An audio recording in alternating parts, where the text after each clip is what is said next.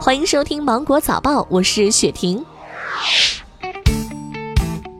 住房和城乡建设部发布了生活垃圾分类标志标准。相比于2008年版标准，新标准的适用范围进一步扩大，生活垃圾类别调整为可回收物、有害垃圾、厨余垃圾和其他垃圾四个大类，和纸类、塑料、金属等十一个小类。该标准将于十二月一号起正式实施。最近，南京某高中一个 QQ 家长群里，二十多位家长被征收学习资料复印费骗走了一万多元。经查，两个骗子 QQ 号未经邀请和同意，而是利用非法手段潜入家长群，一个冒充班主任，一个冒充学生家长配合付款。目前，警方已对此事立案侦查，也提醒各位家长，遇到类似的情况，先核实，不要轻易的扫码付款。江苏淮安三十八岁的陈先生习惯睡觉前关灯刷手机。近日，他看手机时突然左眼失明，被诊断为视网膜中央动脉阻塞及眼中风。万幸就诊及时，目前视力已经恢复。医生表示，长期熬夜或在暗处看手机容易患眼中风，四小时内是抢救黄金时间。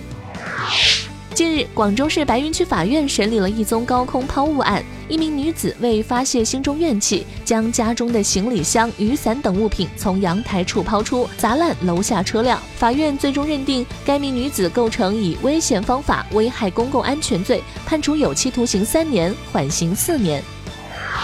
近日，瑞幸咖啡发布了其二零一九年第三季度财报。报告显示，本季度营收十五点四亿元，同比增长百分之五百三十九，环比增长百分之六十九，高于市场调研机构此前的预期。净亏损人民币五点三一九亿元，与去年同期净亏损四点八四九亿元相比，扩大了百分之九点七。柬埔寨政府一官员确认，二零二零年起禁止在吴哥窟骑大象。吴哥古迹每年吸引大量的外国游客，不少人选择骑象观光。吴哥古迹管理部门的发言人说，共有十四头大象供游客骑行，其中一些年事已高，他们将搬到距吴哥窟约四十公里的一处森林，过原有的生活。在意大利老帅里皮离任后，巴西教头斯科拉里有意执掌中国男足。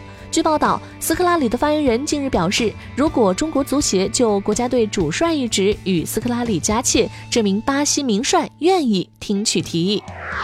好了，以上就是今天新闻的全部内容。我是精英九五电台的雪婷，祝你度过美好的一天，拜拜。